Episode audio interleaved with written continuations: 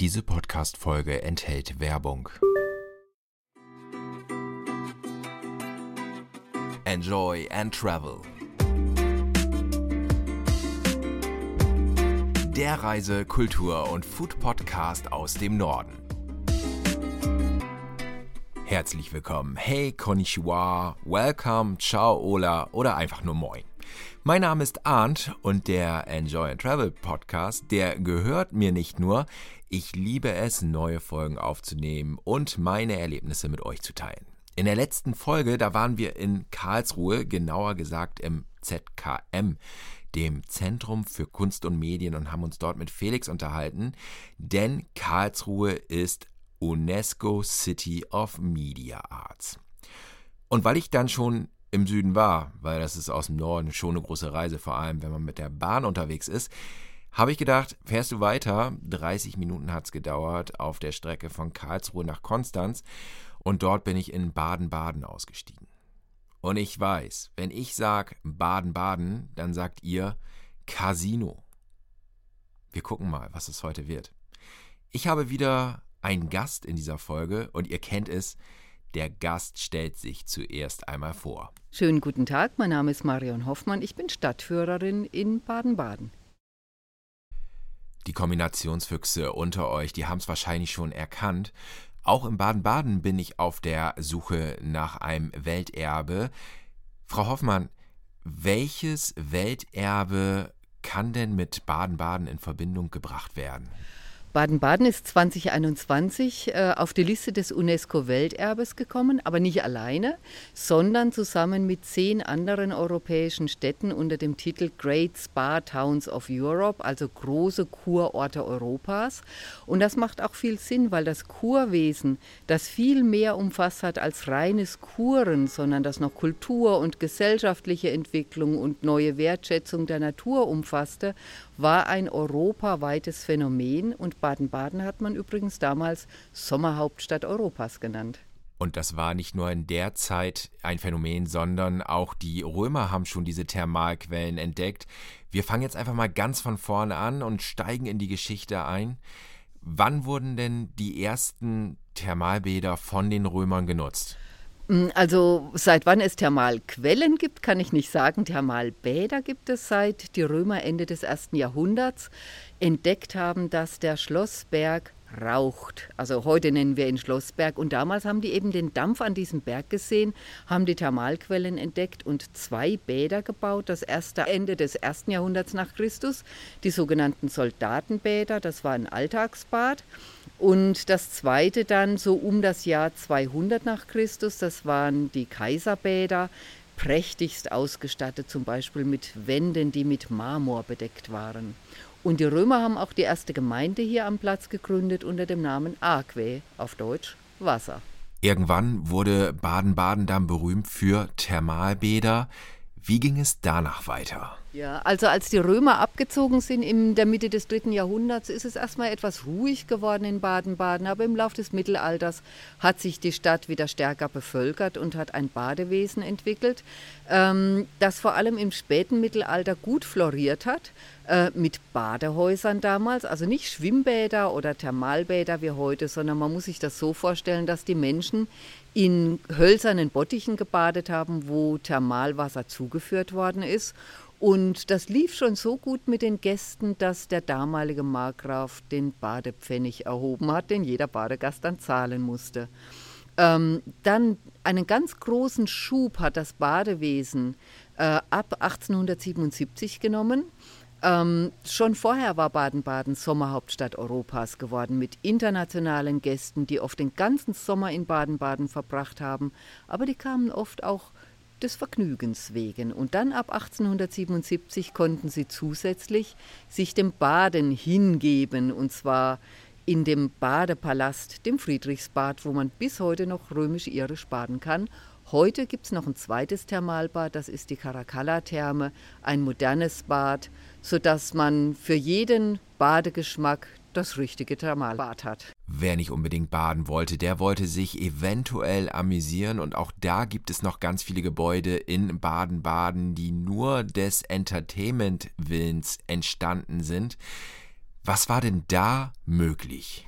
Ja, da ist das äh, heute Kurhaus genannte, damals ehemalige Konversationshaus, wo man sich zu Bällen und Empfängen traf, wo es äh, Lesesalons und Restaurants gab und natürlich das Baden-Badener Casino, von dem übrigens Marlene Dietrich sagt, es sei das schönste der Welt. Nicht jeder wurde glücklich drin, Leo Tolstoi und Fjodor Dostojewski haben jede Menge Geld dort verloren und sie waren nicht die einzigen, aber das war natürlich auch ein toller Treffpunkt für die reichen, schönen, noblen dieser Zeit. Und vor dem Kurhaus gab es fünfmal am Tag ein Konzert. Und wenn es einem zu laut wurde, konnte man in die Trinkhalle spazieren und dort das Thermalwasser trinken. Anmerkung der Redaktion, also von mir. Ich hatte eine kleine Privatführung mit Frau Hoffmann im Casino tagsüber. Das war wirklich eindrucksvoll und ich will nicht wissen, wie es abends abgeht. Ich war nicht dort, habe nicht gespielt. Aber Frau Hoffmann hat gerade schon viele russische Dichter erwähnt und genannt und auch gesagt, dass es ein Anzugspunkt war für russische Reiche und vor allem russische Dichter. Woran lag das, dass die in Baden-Baden so gerne verweilt haben? Also es, eine wichtige Rolle hat die badische Prinzessin Luise gespielt, die Ende des äh, 18. Jahrhunderts an den russischen Zarenhof verheiratet wurde, im zarten Alter von 14 Jahren übrigens. Und sie wurde dann später Zarin Elisabetta Alexejewna. Sie merken schon, diese Luise von Baden musste den Namen wechseln. Und sie war die Gattin des Zaren Alexander I. Und wartend auf den Beginn des Wiener Kongresses im 19. Jahrhundert hat sie mit vielen Generälen einige Wochen da gewartet und hat da in Baden-Baden, bis dieser Wiener Kongress eben losging. Und dadurch wurde Baden-Baden am, am Hof und in St. Petersburg bekannt und sie hat sozusagen den Weg gebahnt, den dann viele russische Schriftsteller und andere Gäste gegangen sind. Erwähnen möchte ich da gerne noch Iwan Turgenev, einen russischen Dichter, der in Baden-Baden sogar einen Roman geschrieben hat namens Rauch, bei dem sogar die Handlung in Baden-Baden spielt und man sich ein gutes Bild über das Baden-Baden des 19. Jahrhunderts verschaffen kann. Und auch das Casino wurde letztendlich ein bisschen verewigt, nämlich im Roman Der Spieler.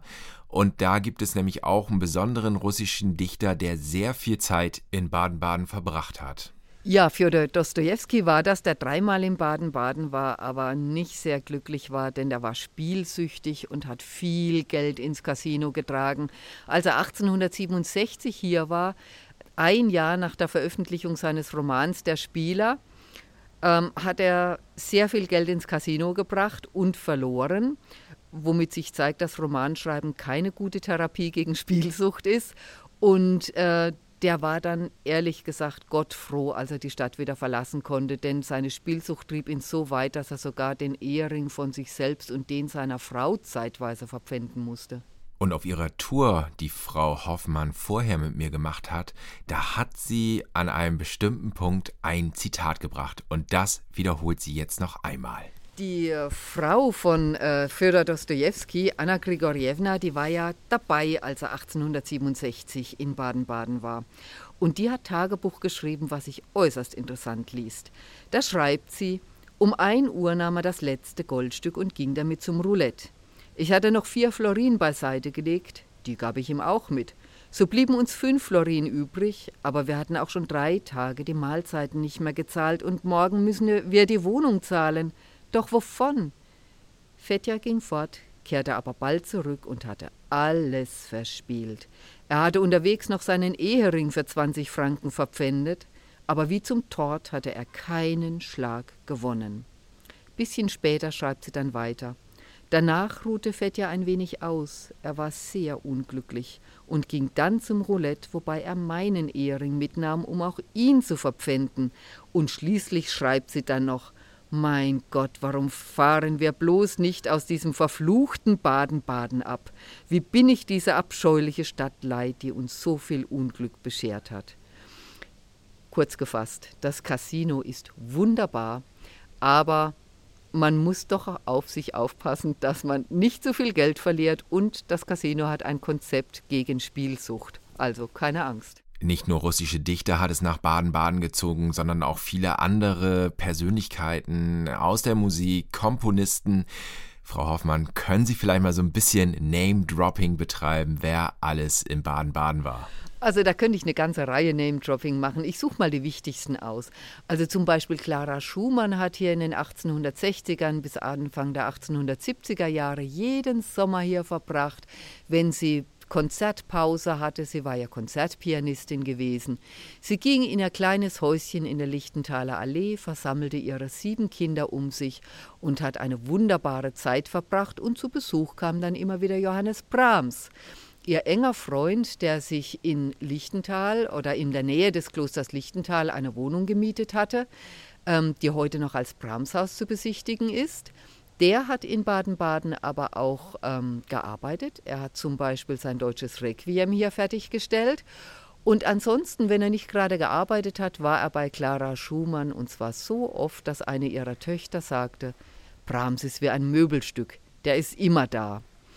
Wichtig ist zum Beispiel auch die Sängerin äh, Pauline Viardot, die heute nicht mehr so bekannt ist, weil man ihre Tonaufnahmen einfach nicht konservieren konnte, aber die war damals ein Star wie im Grunde wie Maria Callas.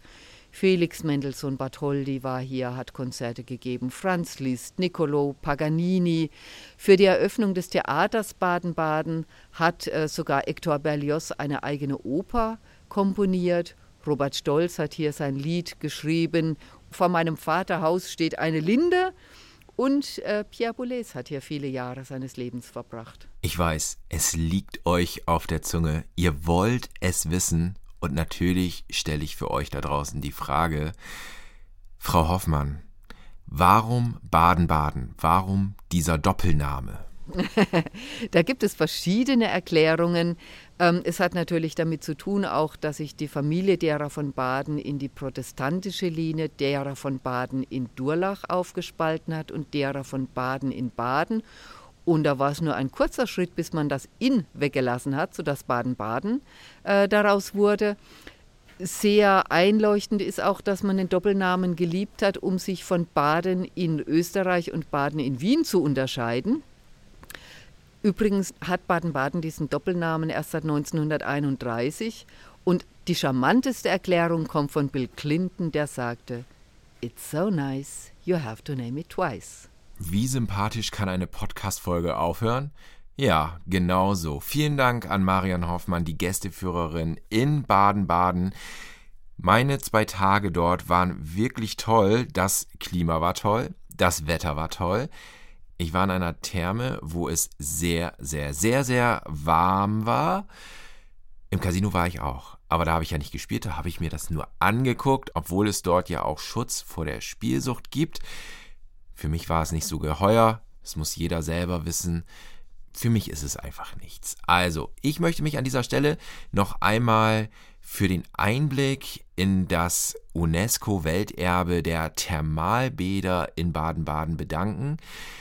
In der nächsten Folge, da geht es auch wieder um ein Welterbe.